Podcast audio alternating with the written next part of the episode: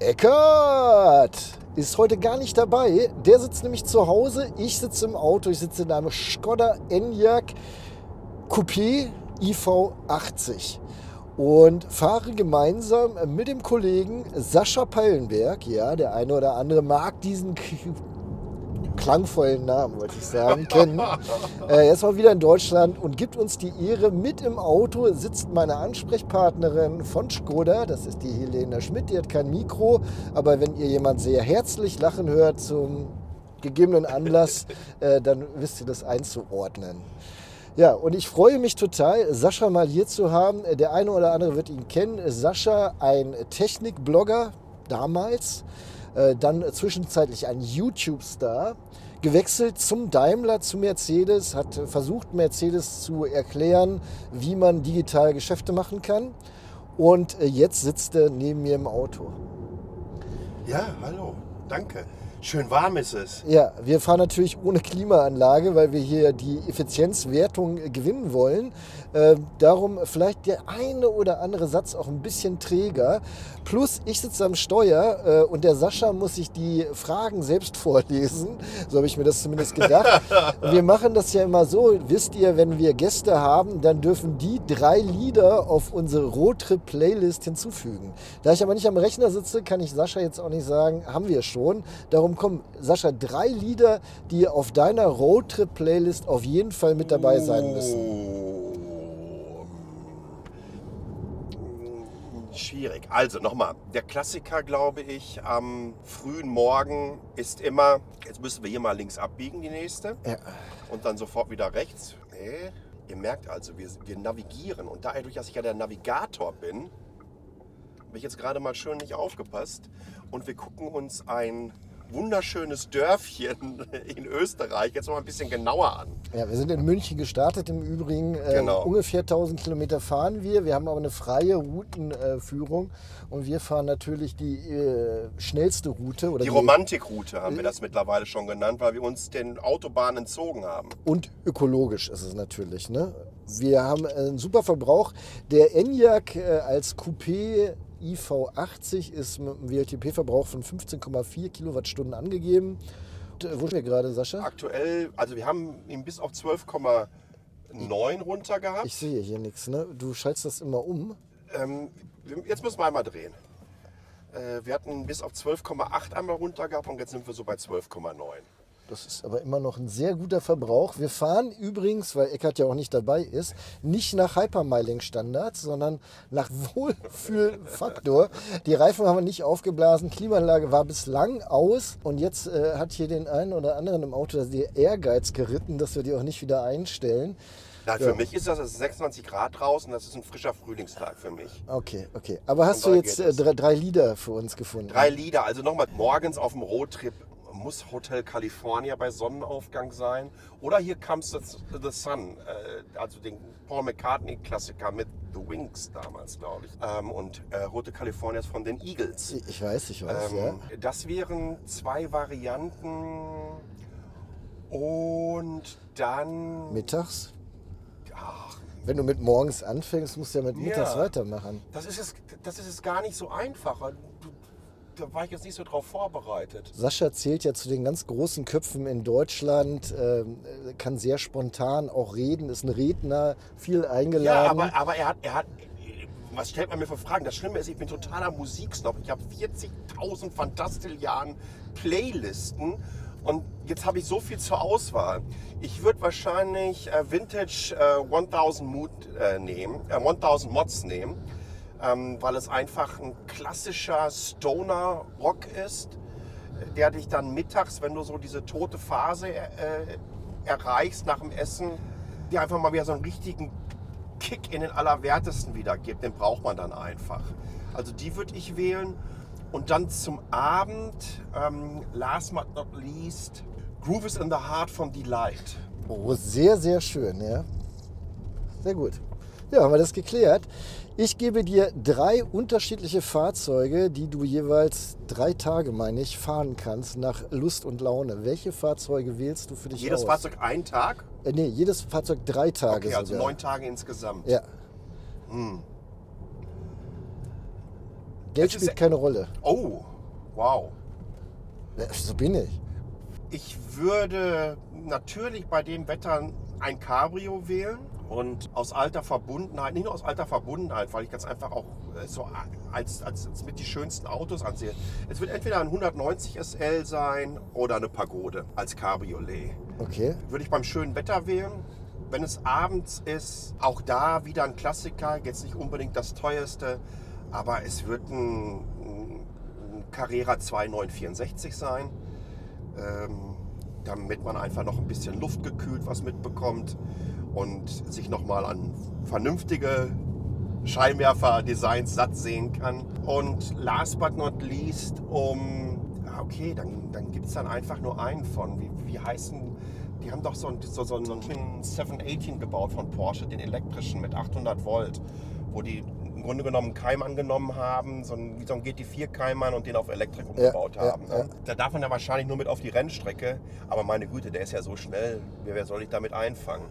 Ich glaube, das wären so die Varianten. Also zweimal Klassiker, ich stehe einfach unheimlich auf klassische Autos, es eine ganz, nochmal, für mich ist Autofahren tatsächlich genießen. Ich fahre Auto, um Spaß zu haben damit. Und deswegen sind auch all diese drei Fahrzeuge Spaßfahrzeuge. Ich äh, finde, man, man sieht es dir ja wenig an und auch wenn man dich liest äh, oder hört, denkt man gar nicht so, dass du eigentlich ein Autonerd bist. Ja, Ne? total. Also auch wirklich ein Hardcore-Autonerd. Und äh, das hat mich damals schon so fasziniert, als ich, wir uns kennengelernt haben vor Ewigkeiten, was du halt einfach nur dieser Notebook-Knilch, ne, der Ja. über Notebook schreibt. Und als wir uns dann näher kennengelernt haben und äh, du wirklich auch Ahnung von Autos hattest, dachte ich, okay, also der Peilenberg hat ja mehr auf dem Kasten, als man das so denkt. Man Halt, sieht ne? es ihm gar nicht so an. Nein, nein, nein, nein, nein. Ähm, hast du eine Kindheitserinnerung, äh, die dich dem Automobil oder der Mobilität äh, näher gebracht hat, so ein Schlüsselerlebnis? Also es gibt, glaube ich, zwei Erlebnisse. Oder sagen wir mal so, es gibt, ich möchte tatsächlich drei Erlebnisse nennen. Ich kann mich noch gut daran erinnern, dass mein Papa mal einen gelben 914er hatte. Okay. Ähm, das fand ich ganz toll, wie man da das Dach abnehmen konnte. Ja. Na, also das war schon was ganz Besonderes als Kind, in einem Auto zu sitzen, wo du den Himmel sehen konntest. Ähm, das nächste Erlebnis, mein Opa hatte einen goldenen Camaro. Nein. Und da habe ich äh, meinen Zeigefinger als kleines Kind in die, äh, in die Tür gesteckt, also in die Angel, wo sie vorne aufgehängt ist. Äh, und mein Opa hat die Tür zugemacht. Ja, und natürlich ein Riesengezeter. Gott sei Dank war die, äh, waren die Fingerchen schmal und die ähm, Spaltmaße groß bei amerikanischen Autos. Von daher passte das ganz gut. Ja, last but not least, äh, ganz klar, mein Patenonkel äh, ist Langstreckenpokal gefahren in den 70er Jahren, ähm, Gruppe A. Er ist auf dem, nee, der, Audi 50 war kein Gruppe A gewesen, der äh, Golf 1 GTI war Gruppe A, Scirocco äh, GTI Gruppe A und war dann halt jedes dritte Wochenende an der Nordschleife. Und wenn du dann so sechs, sieben Jahre alt bist, dann gibt es natürlich keinen größeren Hero, den Ja. du bekommen kannst, als jemand, weiß ich nicht, der dann beim Regen äh, aus der ersten Runde kommt und das früher, wer noch die alte Nordschleife kennt, mit Südkehre hinten drumherum, dann hast du dann oben im Kastrolturm gesessen und dann sagt der dann der äh, Kalli Hufstadt, äh, Streckensprecher äh, unter anderem, so, jetzt sind die elf Minuten vorbei. Äh, jetzt müssten die ersten Carrera RSR wieder von der Döttinger Höhe reinkommen. Und dann kam der dann irgendwie so als Vierter oder Fünfter in dem Scirocco äh, an, der natürlich extrem leicht war, aber trotzdem damals so seine 250, 260 PS hatte. Und das ging natürlich dann bei Regen schon gut nach vorne. Also das sind ne, auch da wieder komplett emotionale Erlebnisse Ja, in jeglicher ja. Form. Schmerzen und Freude ganz eng beieinander. Ja, äh, merkt man also, also, du transportierst es sehr schön, du hast mich jetzt auch wieder abgeholt. Der, der Sascha, der mag wirklich Autos. Ähm, kennengelernt haben wir uns trotzdem, da warst du Technikblogger. Ne? So hat man uns früher genannt, Blogger, Ja. weil wir ins Internet geschrieben haben, ohne einen Verlag dahinter zu haben. Du warst einer der erfolgreich, der erfolgreichesten in Deutschland, das kann man sagen, ne? In dem Bereich. Aber was mich viel mehr fasziniert hat an deiner Person, du bist einer äh, der wenigen in Deutschland, die es geschafft haben, eine Personenmarke zu generieren. Sascha Pallenberg ist ja eine Marke im Prinzip. Auch wenn du das jetzt nicht gerne hören willst, aber du musst es ja äh, anerkennen, dass es so ist, dass du es geschafft hast. Wie, wie auch immer man das definieren mag. Ne? Wa- Was ist denn äh, diesbezüglich Also, äh, von vielleicht- erfolgreich zu sein? Vielleicht helfe ich dir ein bisschen. Ich möchte dahin, warum hat der Daimler dich eingestellt? Also, okay. Ja. Also du, du hast nicht nur über Note, du hast angefangen über Notebooks zu schreiben, Ja. ähm, über die IEEE-PCs. Genau, genau. EPCs. Das äh, waren so preiswerte äh, Laptops, die es Ja. mal eine Zeit lang gab. Ja. Ähm, und da hast du dich ins Thema eingearbeitet. Und äh, hast dann aber äh, relativ schnell auch Mobile Geeks gegründet, oder? Genau, also es gab EPC News, dann gab es Netbook News und dann sind wir mit Mobile Geeks, ich meine 2012, irgendwann in dem Zeitraum zwischen 2012 und 2014 äh, rangegangen. Das hört sich jetzt so blöd an, ne? das ist ja eigentlich nur elf oder äh, neun Jahre, oder zwölf ist- Jahre her. Ist äh, Äh, in dem Bereich äh, eine Dekade, nee, mehr als eine Dekade. ist einfach auch Das viel ist- passiert. Ja. Und ähm, für diejenigen, die Sascha halt nicht kennen, es war dann immer so, wenn Sascha auf Mobile Geek selbst geschrieben hat äh, und das Ganze mit Rand Doppelpunkt anfing, dann hat äh, halb Deutschland gezittert, gegen wen es nun geht. Äh, irgendjemand hat immer mit Verlaub gesagt aufs Maul gekriegt. Du hast dich äh, liebevoll um die äh, Adblocker-Community gekümmert Genau. zum Beispiel. Ich, ich, ich habe das übrigens faktenbasierte Polemik genannt. Du Ja, hast also es ist immer ganz, ganz wichtig, äh, so, so, so direkt uns äh, vielleicht auch diverse Menschen das einfach als Polemik anerkannt haben. Äh, mir war es einfach immer wichtig, die Fakten müssen, mussten stimmen. Ja. Ja, damit mich, mich da auf Faktenbasis niemand äh, angreifen kann. Wenn sie meinen, okay, du hättest dir das und jenes vielleicht äh, verdrücken sollen, kann ich das verstehen. Aber ganz, ganz wichtig, ich habe noch nie in meinem Leben über irgendeiner meiner Plattformen jemanden beleidigt. Also das, das Schlimmste, was ich mal genannt habe, war Fliesenleger. Das habe ich mal, damit möchte ich ja Fliesenlegerin äh, Innung äh, auf die Füße treten, aber das habe ich mal gesagt, oder Dachdecker. Ähm, und einmal habe ich auf Twitter einfach einen- so, so, so, einen, so einen kleinen Neonazi-Arschloch genannt. Ja. Aber auf meinem Blog habe ich niemals irgendwie etwas Beleidigendes rausgehauen. Nein, das nicht, aber du hast schon es geschafft, äh, dich in Themen reinzubeißen Ja. und die dann äh, gnadenlos aufzudecken. Ja. Du bist quasi äh, so, so, eine, so eine frühe Version von Jan Böhmermann gewesen.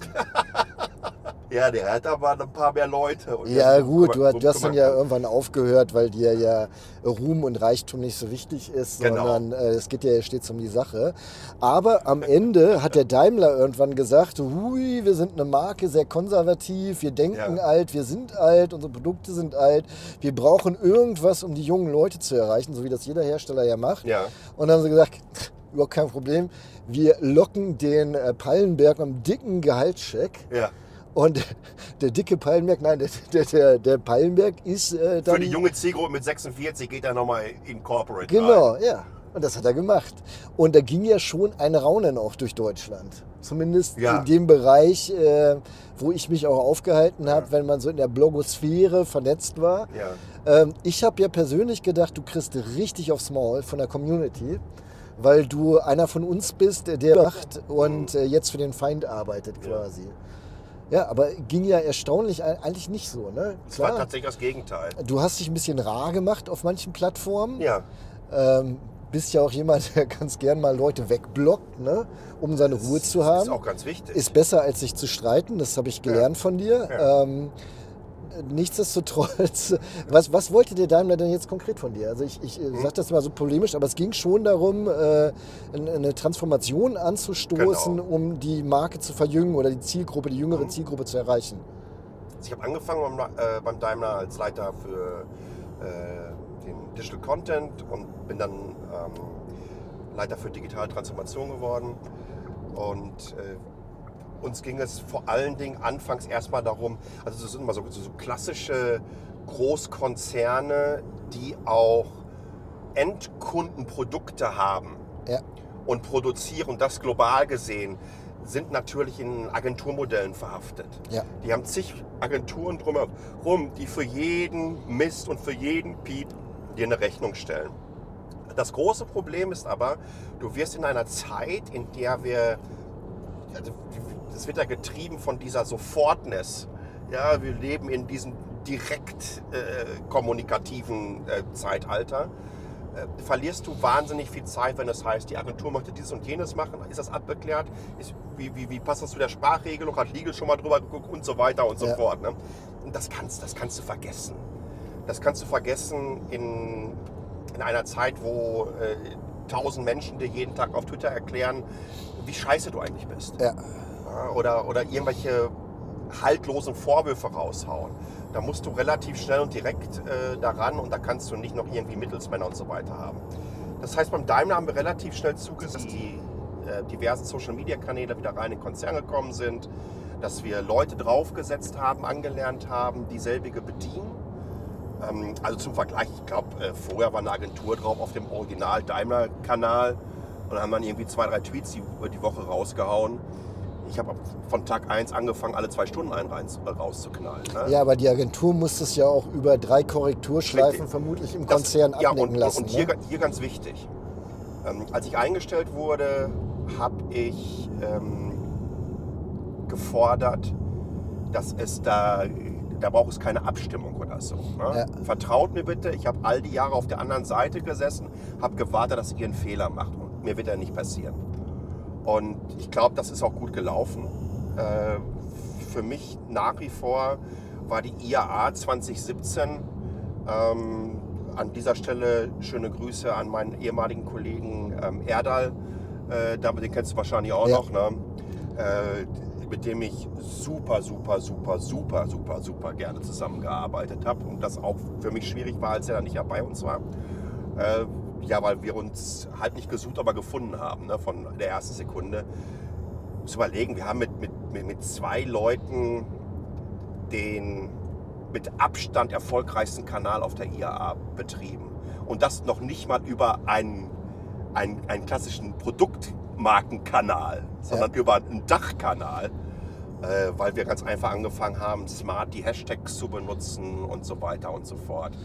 Das das- ist aber auch äh, schwierig, äh, wenn man es verstehen soll, als ich dann immer geguckt habe, was macht er denn jetzt, der Pallenberg, wann scheitert er? Ja, ne? ja, Der- der- ja. Das hat man sich ja irgendwann gefragt, ne? wann, Ja. wann passiert das? Und dann habe ich dich auch so scheinheilig gefragt, sag mal, Sascha, wo machst du denn was? Weil, äh, Ein, ein 202, ein alter Ja. BMW. Also übrigens auch noch Cabriolet. ja, ein Bauer-Cabrio. Ne? Wunderschön. Ja. Ähm, und dann hast du mir immer gesagt, ja, auf Daimler mache ich das. Und ich so, ich denke, du bist bei Mercedes. Ne? Also äh, auch Nee, das. aber ich war ja beim Daimler, war ja damals die Dachmarke. Ja. Und du hast darunter ja noch alles Mögliche gehabt, mit dem du auch äh, sparen konntest. Also äh, ob das natürlich Mercedes-Benz äh, war, wobei man da ganz klar sagen muss, dass die auf der kommunikativen Ebene viel, viel stärker durchs Marketing betrieben werden. Da hat Marketing nicht nur das Budget, sondern generell auch den Hut auf und sagt, wo es lang geht. Dann hast du die, dann hast du die AMG-Geschichten, dann hast du die diversen Motorsportprogramme, dann hast du ein Formel-1-Team dabei, dann gehst du runter bis ab in die Nutzfahrzeuge.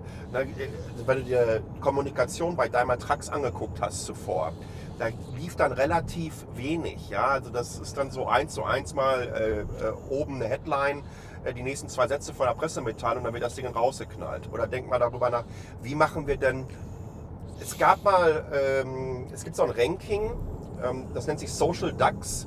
Da sind die alle deutschen DAX-Unternehmen äh, gerankt, wie äh, ihre ähm, Investor Relation und Financial Result Kommunikation abläuft Okay. nach jedem Quartal. Ja. Und als ich hingekommen bin zum Daimler, waren wir glaube ich 14 oder 15.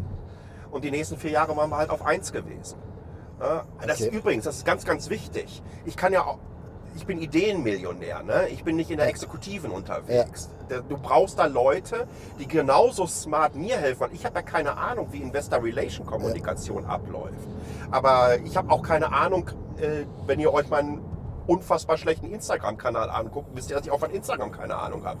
Aber wenn du Menschen zusammenbringst, die von Instagram Plan haben, die von Investor Relations Plan haben, wenn du denen ein bisschen darüber erklärst, wie wir Timings setzen, wie wir vernünftige Hashtags reinmachen, wie wir hier und da vielleicht mit der entsprechenden Headline rausgehen und das zum gewissen Zeitpunkt raushauen, das ein bisschen mehr, ne, weil Zahlen darzustellen ist erstmal langweilig.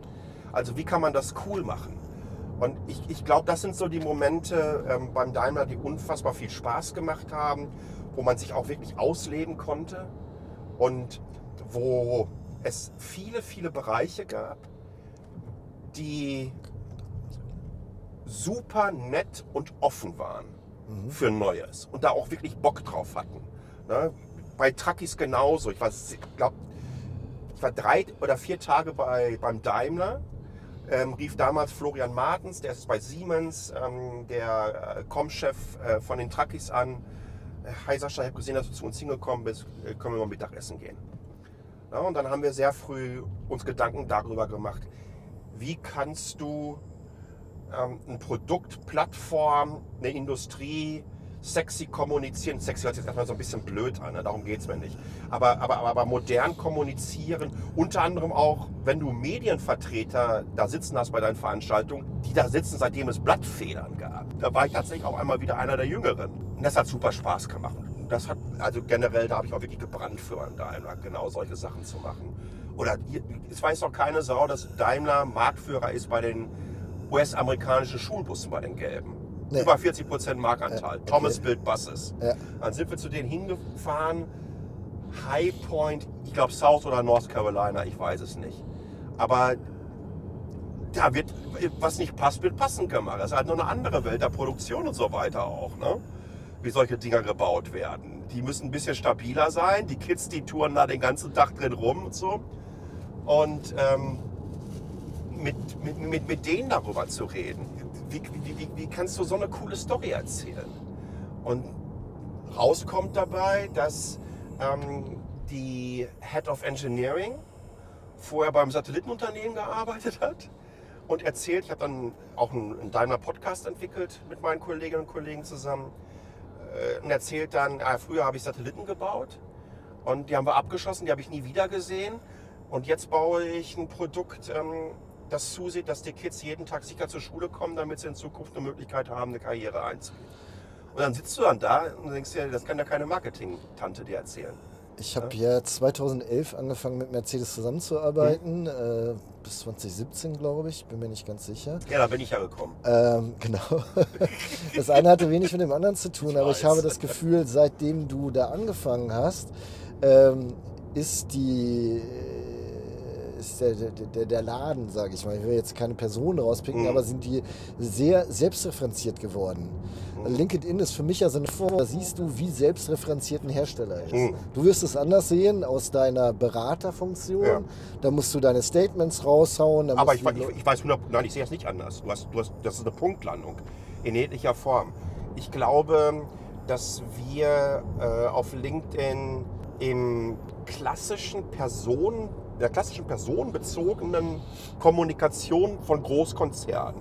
Und damit meine ich so ab einem äh, äh, Abteilungsleiter äh, bis hin zu Direktoren und Senior Vice President, aber natürlich dann oben in, in die äh, Boards of Director Abteilung eine Kommunikation haben, die so unfassbar austauschbar ist, die übrigens auch durch die Bank weg von externen Agenturen bedient wird. Die Budgets sind immens, wo ich mir eigentlich denke, ich müsste eigentlich fünf solche Accounts machen und äh, oder ze- zehn und bin Millionär. Okay. Ne, also Einkommensmillionär im Jahr. Ja. Zehn von solchen Accounts betreuen. Und die, die ein oder zwei Postings die Woche, die, die mache ich zwischen Tagesschau und Wetterkarte. Ja. Ja, also es ist einfach äh, äh, nicht nahbar, unauthentisch. Ähm, wir haben auch übrigens, du, du wirst erleben, wenn du Statistiken siehst von solchen Accounts, die sprechen stark in die eigene Blase auch rein. 60, 70 Prozent davon wird innerhalb des Konzerns gelesen. Die Interaktionen laufen innerhalb des Konzerns ab, weil das natürlich auch, oh, dann lass ihm Chef nochmal ein Like da oder schreib ihm nochmal was Schönes drunter. Ne? Solche Geschichten. Ja. Sind auch karrierebedingte Situationen, die dann da entstehen. Und äh, ja, also bin, bin bei dir. Man sagt kontinuierlich, wie toll man ist. Man sagt kontinuierlich, was man für tolle Produkte man hat. Und man haut kontinuierlich Sachen raus, wo ich mir denke, das habt ihr jetzt nicht wirklich geschrieben und glaubt, dass das cool ist. Am Ende deiner Karriere beim Daimler, vier Jahre warst du, glaube ich, da, Ja. ne? hast du aber mehr und mehr Krisen-PR gemacht, oder? Was heißt am Ende meiner Karriere? Ähm, Ich war äh, drei Monate beim Daimler, da stand die Staatsanwaltschaft unter Türkei vor der Tür. Ah, okay. Also ich war im Grunde genommen komplett im Schützengraben gewesen für die gesamte Zeit. Und hast äh, quasi auf Twitter klargestellt, geregelt, Ja. ähm, gerechtfertigt vielleicht auch zum Teil. Ab, absolut, absolut, Position bezogen. Und da gehört, da, da gehören auch Rechtfertigungen dazu. Ähm, auch da ist es natürlich wieder so ein Waggonspiel. Ne? Du musst darauf aufpassen, du dich positionierst, wie du dich einfach auch artikulierst, insbesondere als Person. Aber im Grunde genommen ging es gerade auf diesen klassischen High-Risk-Plattformen wie Twitter, und das ist nun mal die schlimmste dafür, potenzielle Shitstorms, äh, ging es für mich äh, kontinuierlich darum, ähm, Stress von der Marke und von dem Konzern auf mich zu ziehen. Ja, weil wenn, sobald du solche Diskussionen personalisierst und packst ein Gesicht dahinter, fährst du erstmal schon mal Druck vom Kessel runter. Mhm. Vor allen Dingen, wenn du einleitend, wirklich sehr diplomatisch reingehst, verständnisvoll auch reingehst und nicht sofort sagst, was erzählst du denn da für ein Tinnef, du Arschloch. Ja, das kannst du natürlich nicht machen. Also erstmal versuchen, Druck abzubauen bis zum gewissen Punkt, ja, weil auch, du musst auch eine rote Linie haben. Dann geht es irgendwann nicht weiter. Also ich habe äh, ich hab beim Daimler drei oder viermal Morddrohungen bekommen. Ne? Ja, äh, war das trotzdem für dich eine große Bereicherung? Also ich kenne dich ja von früher und weiß, dass du dich auch äh, so mal gerne mit Leuten auf Twitter gezofft hast. Ja. Ähm, wo war der große Unterschied, dich als Sascha Pallenberg von Mercedes mit mhm. Leuten auseinanderzusetzen versus äh, Sascha Pallenberg, der Blogger? Und Daimler, ganz, ganz wichtig. Daimler, entschuldige, ja. Ich habe tatsächlich auch noch Daimler Gear zu Hause an Hoodies und so weiter. Ja. Deswegen ist es immer wichtig, darauf hinzuweisen. Ähm, äh, ganz einfach, äh, weil die vier Jahre beim Daimler haben mich tatsächlich viel, viel diplomatischer werden lassen wirklich diplomatischer. Nicht unbedingt im ersten Affekt, aber im zweiten Affekt, zwei Sekunden später zu reagieren. Und selbst diese zwei oder drei Sekunden können schon etwas ja. machen. Ne? Manchmal auch mal liegen lassen oder überhaupt nicht drauf zu reagieren. Das hat mir wirklich geholfen. Ich habe versucht, äh, viel über Fakten aus unserer Inhalts- oder Content-Welt, wie auch immer du das nennen magst, äh, dann einfach auch dazu bringen, weiß ich nicht, du kriegst Anfeindungen, wollt endlich mal ein paar mehr Frauen einstellen in mhm. Führungspersonen, äh, Führungspositionen. Und ne, dann sagst du ja, ähm, sehr, sehr guter Punkt und du hast völlig recht, da wird noch nicht genug getan. Ne? Das wäre für mich so der klassische, klassische ja. Einstieg. Aber dann zu zeigen, wie lange ähm, wir das schon in der Strategie haben, mhm. äh, was sich verändert hat in der Zeit und wie wir eine Zeit lang, ich glaube schon sehr früh, 2017, 2018, im Vorstand halt mehr Frauen hatten als jedes andere äh, deutsche DAX-Unternehmen. Dass wir ähm, kontinuierlich, ich glaube pro Jahr in den klassischen Führungspositionen, weiß ich nicht, Prozent oder so zugelegt haben. Also dass da wirklich viel getan wurde. Das sind so diese, diese, diese Punkte, äh, wo ich dann ganz einfach darauf hinweise und die guck mal auf unsere Pressemitteilung und so weiter fort. Also es ist, ist was anderes. Ne? Früher habe ich gesagt, so, du hast keine Ahnung, das sind die Werte, mhm. vertraust mir, vertrau mir, ich weiß es. Ja. ja. Und dann war das Ding für mich dann auch durch. Ja. Ähm, nun hast du auch viel mit Leuten äh, zu tun gehabt, die halt ins Internet schreiben. Also wir nennen sie Trolls, ja, ja. Äh, die andere Meinung haben als wir und nicht akzeptieren, dass wir die richtige Meinung haben. Mhm. Solche Leute halt. Äh, glaubst du, dass wir im Internet eine Klarnamenpflicht brauchen? Nein, um überhaupt nicht. Ähm, wir brauchen eine Empathiepflicht im Internet. Ja gut, äh, das ist noch um, schwieriger, ne? Ja, selbstverständlich. Aber ich glaube, wir brauchen einfach. Äh, das ist ja, jetzt kommt dieser ganz doofe, blöde Spruch, dass es ja kein rechtsfreier Raum ist. Und, und das ist ja auch so. Ja. Ne? Das heißt, wir müssen ganz einfach zusehen, dass die Plattformen ähm, die Distributionskanäle darstellen für Menschen, die andere Menschen mit Hass, Hetze und Beleidigung übersehen, schneller in die Pflicht genommen werden können, so etwas nachzuverfolgen. Das muss einfach in, in wirklich in, in, absoluter Konsequenz durchgezogen werden. Ich bin ein großer Freund von Anonymität. Ähm, Klarnamenpflicht, dass das nicht funktioniert, da müsst ihr einfach nur mal einen halben Tag auf LinkedIn sein. Wenn ihr mal ein bisschen was, ähm, ja, ich sag mal, diskussionsfreudigere Themen anbringt. Ja wo du dir denkst, oh meine Güte, das hat er jetzt nicht wirklich unter einem Klarnamen plus noch mit der Firma, für die er arbeitet, dahingeschrieben. So dösig kann man doch nicht sein. Ja, dann lasse ich auch gerne mal so einen Kommentar drunter, wenn man frage, hey, ihr Lieben, ähm, vielleicht wollt ihr mal generell so einen kleinen Strategie-Workshop machen für Leute, zusammen mitkommen, zusammen mit Legal, wie eure Mitarbeiter und Mitarbeiter sich in der Öffentlichkeit euch bezüglich zu verhalten haben. Weil das ist aus Brand-Safety-Gründen ist eine Katastrophe.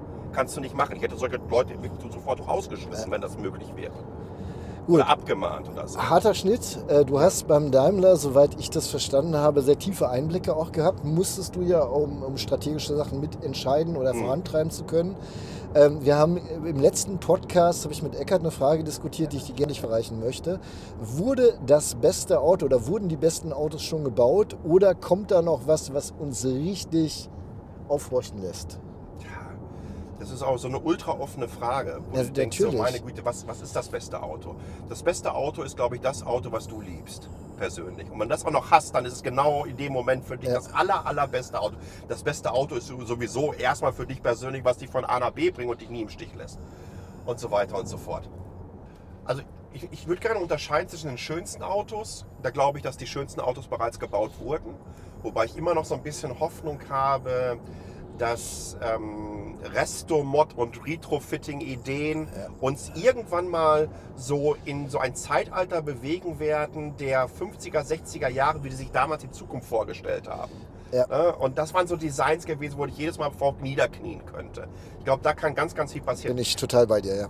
Äh, und das dann mit der aktuellen äh, Technik, die es gibt, oder der Technik, die es in, in, in zwei, drei Jahren gibt, glaube ich, dass noch unfassbar schöne Autos auf uns zukommen werden. Ja. Für mich Klassiker, äh, wenn man sich so ähm, Retro-Manufakturen wie zum Beispiel einen Singer anschaut, Ja. ja. was die aus den neuen 64ern machen, dann, ja, das, da würde ich auch nicht mehr schlafen können, wenn das Ding vor der Tür stehen würde.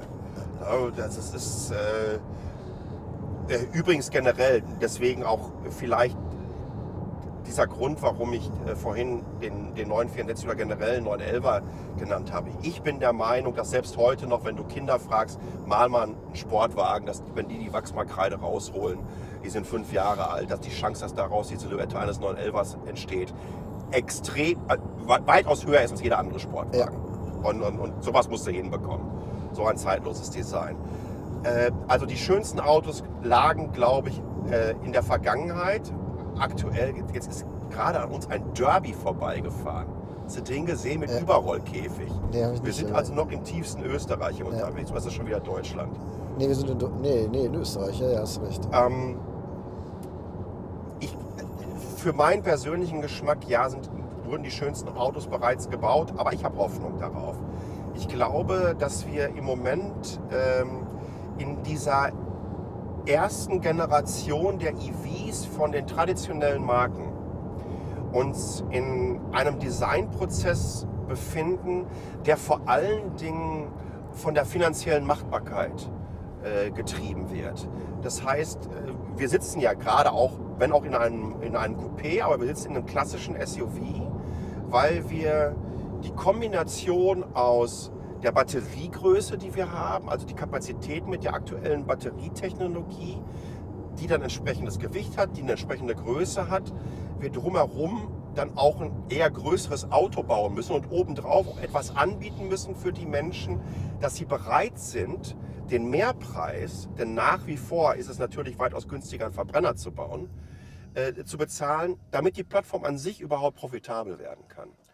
Und deswegen sehen Autos von den, wenn ihr euch äh, alle aktuellen Autos aus diesem Bereich anschaut, dann sind wir so meist in der CUV-Abteilung äh, unterwegs. Dann haben die ähnliche Abmessung, ich würde fast auch sagen, ähnliche Spezifikationen. Die bewegen sich da also in einer, in einer ähnlichen Kategorie. Und das, die Designs ähneln sich auch äh, ähm, sehr stark. Es gibt immer mal wieder ein paar Abweicher, aber das erleben wir jetzt einfach basierend auf den Limitationen, die die Technologien, die wir hier verbaut haben, uns bieten. Und das sind nun mal dann da limitierend Faktor Batterie, Faktor, wie sehen die Antriebseinheiten aus und wo werden die verbaut.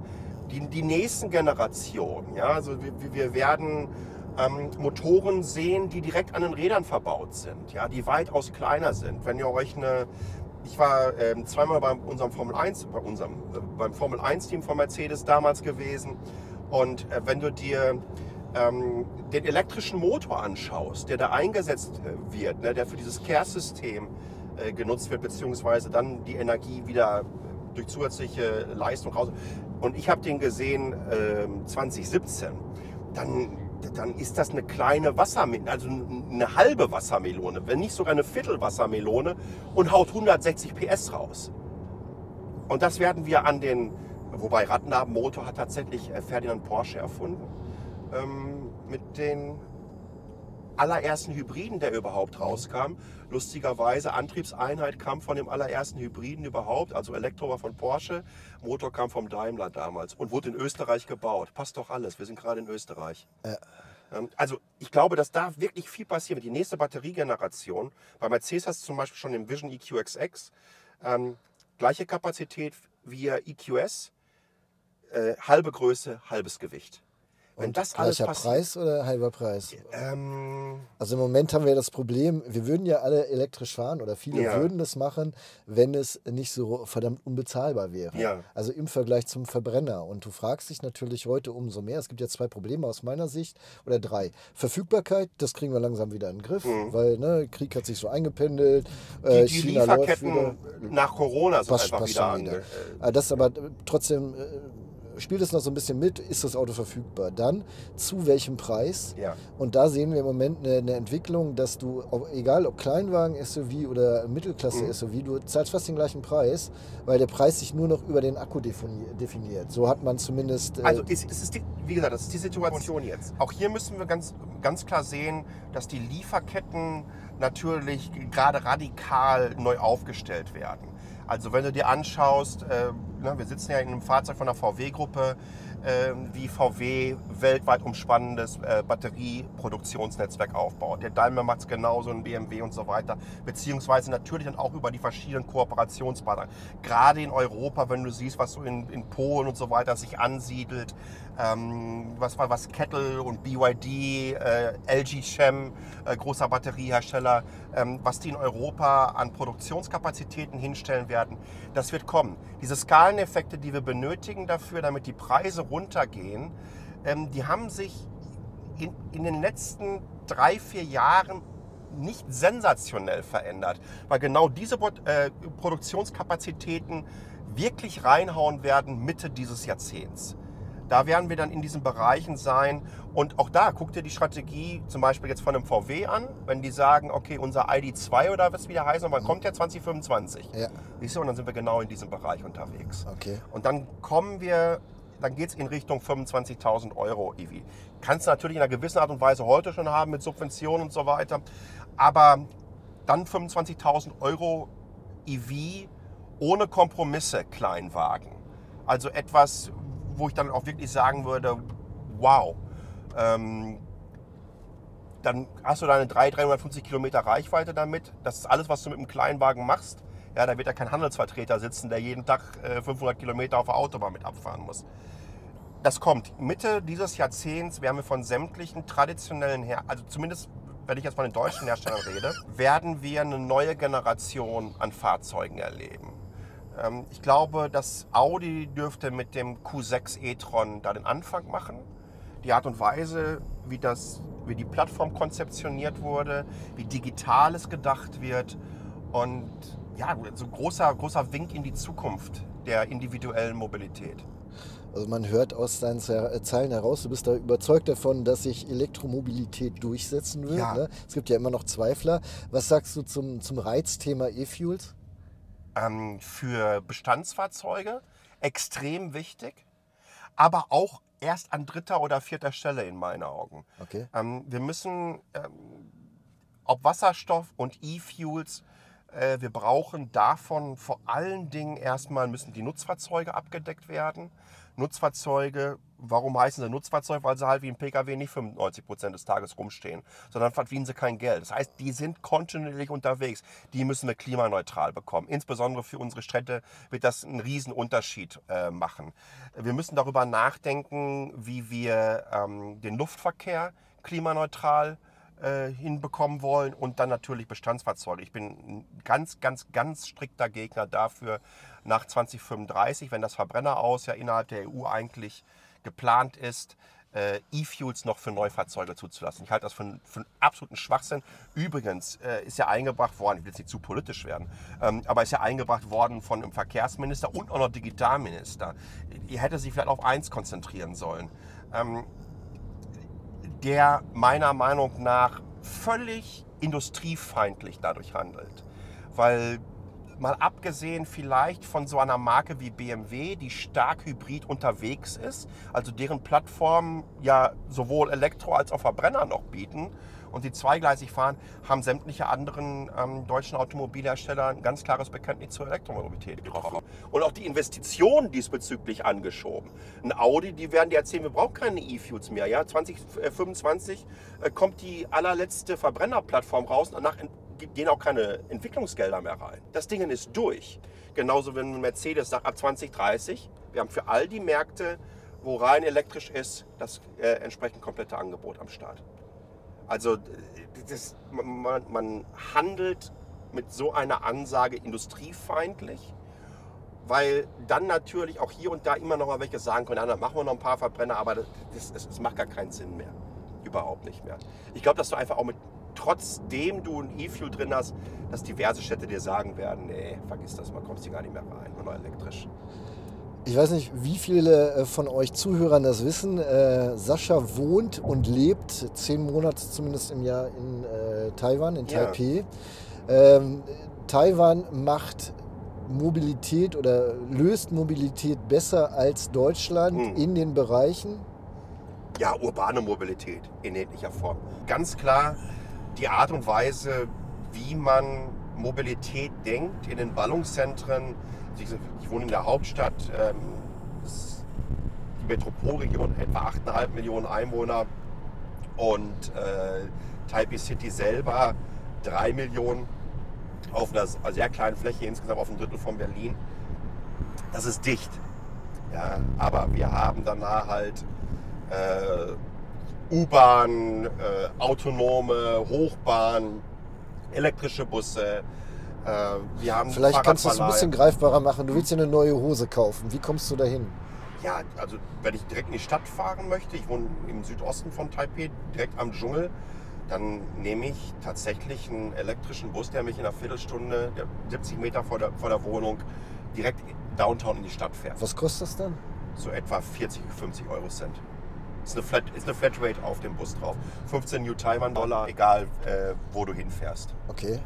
Zahlst halt nur mit so einer kleinen äh, Karte. Wie, wie oft fährt der Bus an deinem Haus dann vorbei? Ähm? Ich glaube, der fährt alle 20 Minuten. Ähm, es ist extrem wichtig, glaube ich, für eine Smart City zu wissen, wie Commuter, Besucher, Strömer und so weiter äh, laufen, damit das System kontinuierlich optimiert werden kann. Ja. Und deswegen ist es einfach so hervorragend. Also wenn da, wenn da jemand sagt, ich bin zu spät gekommen, weil die Badeverspätung weiß, dass der lügt. Das gibt es nicht. Ja. Es, gibt, es gibt es einfach nicht. Habt ihr auch äh, elektrische Roller bei euch, ja. die man mieten ja. kann? Ähm, Taiwan ist äh, bezüglich der Roller dicht. Also es gibt kein Land, wo es mehr Roller pro Kopf gibt auf diesem Planeten. Wir haben 23 Millionen Einwohner und 14 Millionen registrierte Scooter. Das heißt, in jedem Haushalt ist ein Scooter vorhanden. Mittlerweile ist der Anteil von den E-Scootern insbesondere getrieben durch Gogoro.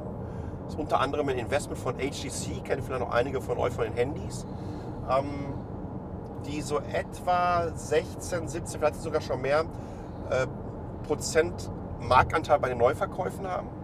Und dann gibt es nochmal Kimco, ähm, die ein ähnliches Prinzip haben, die liegen so bei 3, 4 Prozent.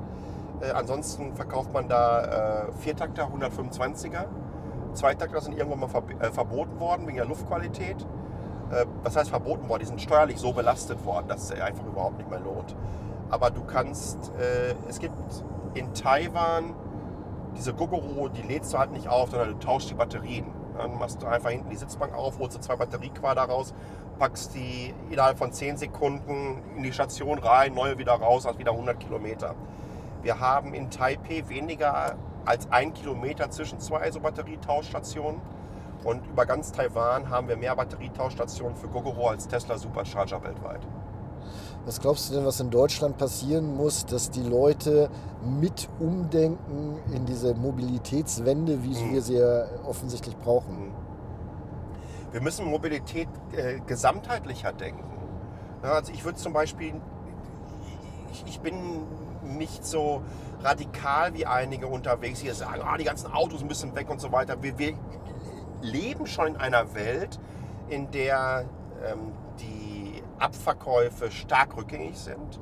Nicht, ich würde nicht sagen stark rückgängig, aber wir haben den Peak 2017 erlebt.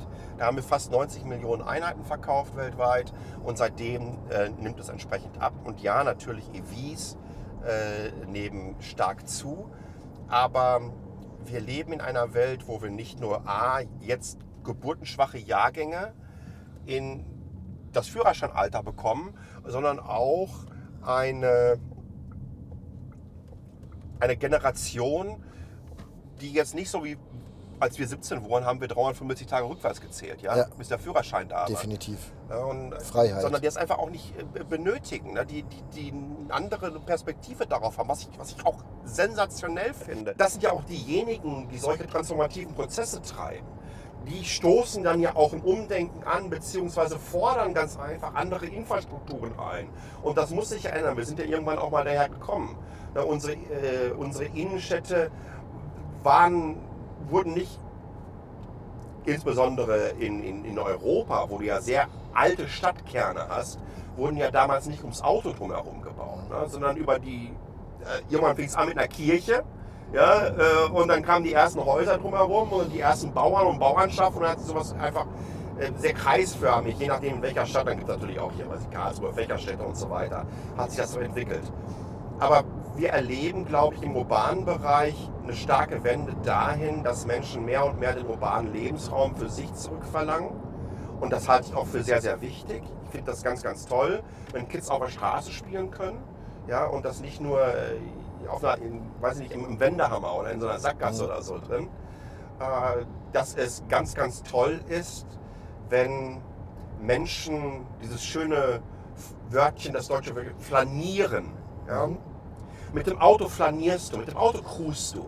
Ja. Aber beim Flanieren ist das Potenzial, dass ich hier und da mal was kaufe, weitaus höher, als wenn ich dem Auto vorbeifahre und die Mucke laut habe. Und Mhm. möchte allen zeigen, dass ich jetzt noch einen neuen Tieftöner da hinten reingebaut habe. Mhm. Ähm, Das heißt, wenn du dir auch sämtliche Studien dazu anguckst, ähm, wo Parkplätze abgebaut wurden und so weiter und so fort und stattdessen da die, äh, die haben oder Radwege, dann hat das für den Einzelhandel vor Ort extrem positive Auswirkungen, extrem positive Auswirkungen für die Gastronomie gehabt. Die können auch ein paar Stühle und so weiter.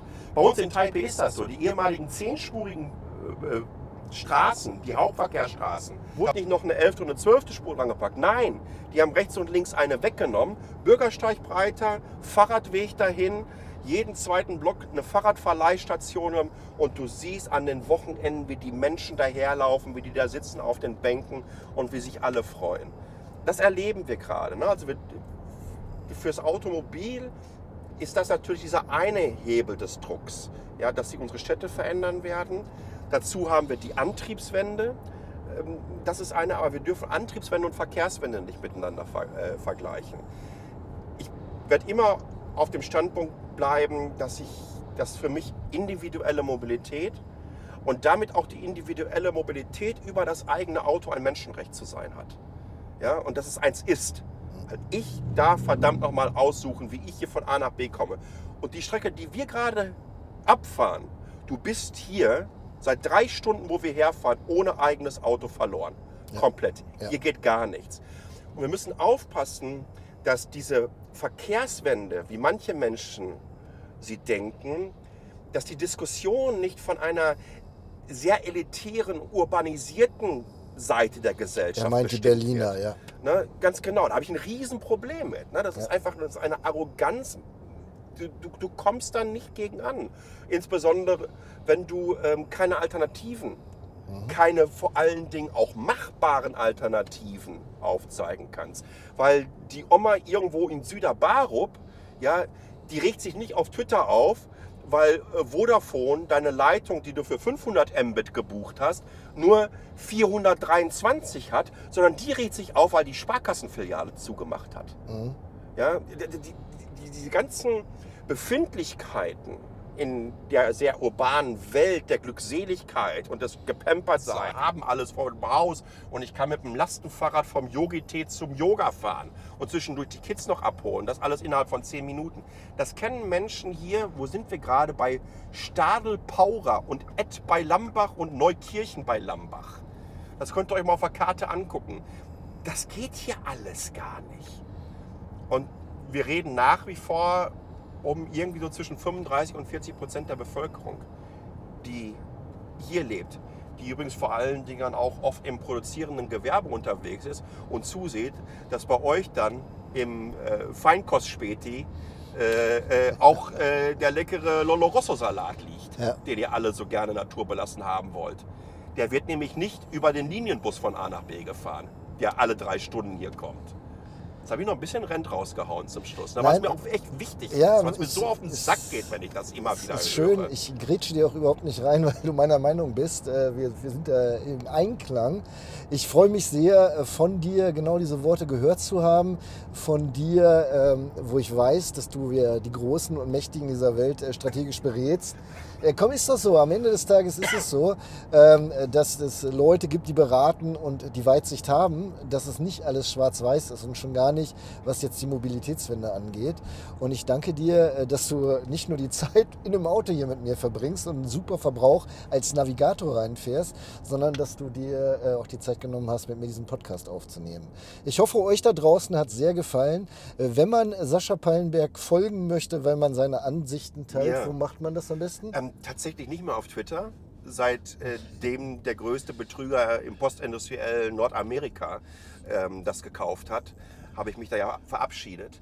Ähm, ich bin auf Mastodon unter anderem, auf LinkedIn oder direkt auf meinem wöchentlichen Newsletter und Podcast slash Blog äh, Metacheles, also wie Tacheles aus dem Ruhrgebiet reden, sehr direkt reden, aber noch ein ME davor. M-E-T-A-C-H-E-L-E-S.de. Ja, und ich habe den auch abonniert. Ich bin auch einer deiner zahlenden Kunden Ja, und Follower, weil es mir wichtig ist, dass Leute wie du Themen auseinandernehmen, für die ich keine Zeit habe. Ich mir bei dir aber immer eine schöne Zusammenfassung an, äh, durchlesen kann und so auch mein Wissen dann äh, entsprechend anheben kann. Ja, das soll es gewesen sein. Vielen Dank fürs Zuhören. Ist ein bisschen länger geworden, aber ich denke, es war umso interessanter. Gehabt euch wohl da draußen. Willst du noch was an die Audience Ähm, loswerden? ich, ich, ich hätte jetzt fast gesagt, aber das haue ich dann in meinem Podcast raus, denn ich werde natürlich auch auf Metacheles äh, einen Podcast mit Jan machen darüber, ähm, wie ich ihn zum allerersten Mal entdeckt Oh. habe. Und dann reden wir mal ein bisschen mehr über ihn, ähm, wie er Ausfahrt TV äh, gestartet hat und was es da für alles für wilde Geschichten gibt. Äh, für mich wirklich so dieser entscheidende Moment war das erste Video, was ich von dir gesehen habe, da hast du einfach ähm, 60 Minuten ohne Schnitt mal eben kurz ein Review rausgehauen. Und ich mag das so äh, aufgezeichnet und mit Skripts und so weiter und ähm, nicht live. Ähm, sind es alles Rockstars, aber wenn sie vor die Live-Kamera äh, kommen, dann siehst du ganz einfach, wer wirklich Ahnung hat. ja, das lasse ich so stehen. Macht's gut da draußen, bleibt gesund. Ciao, ciao. Ciao!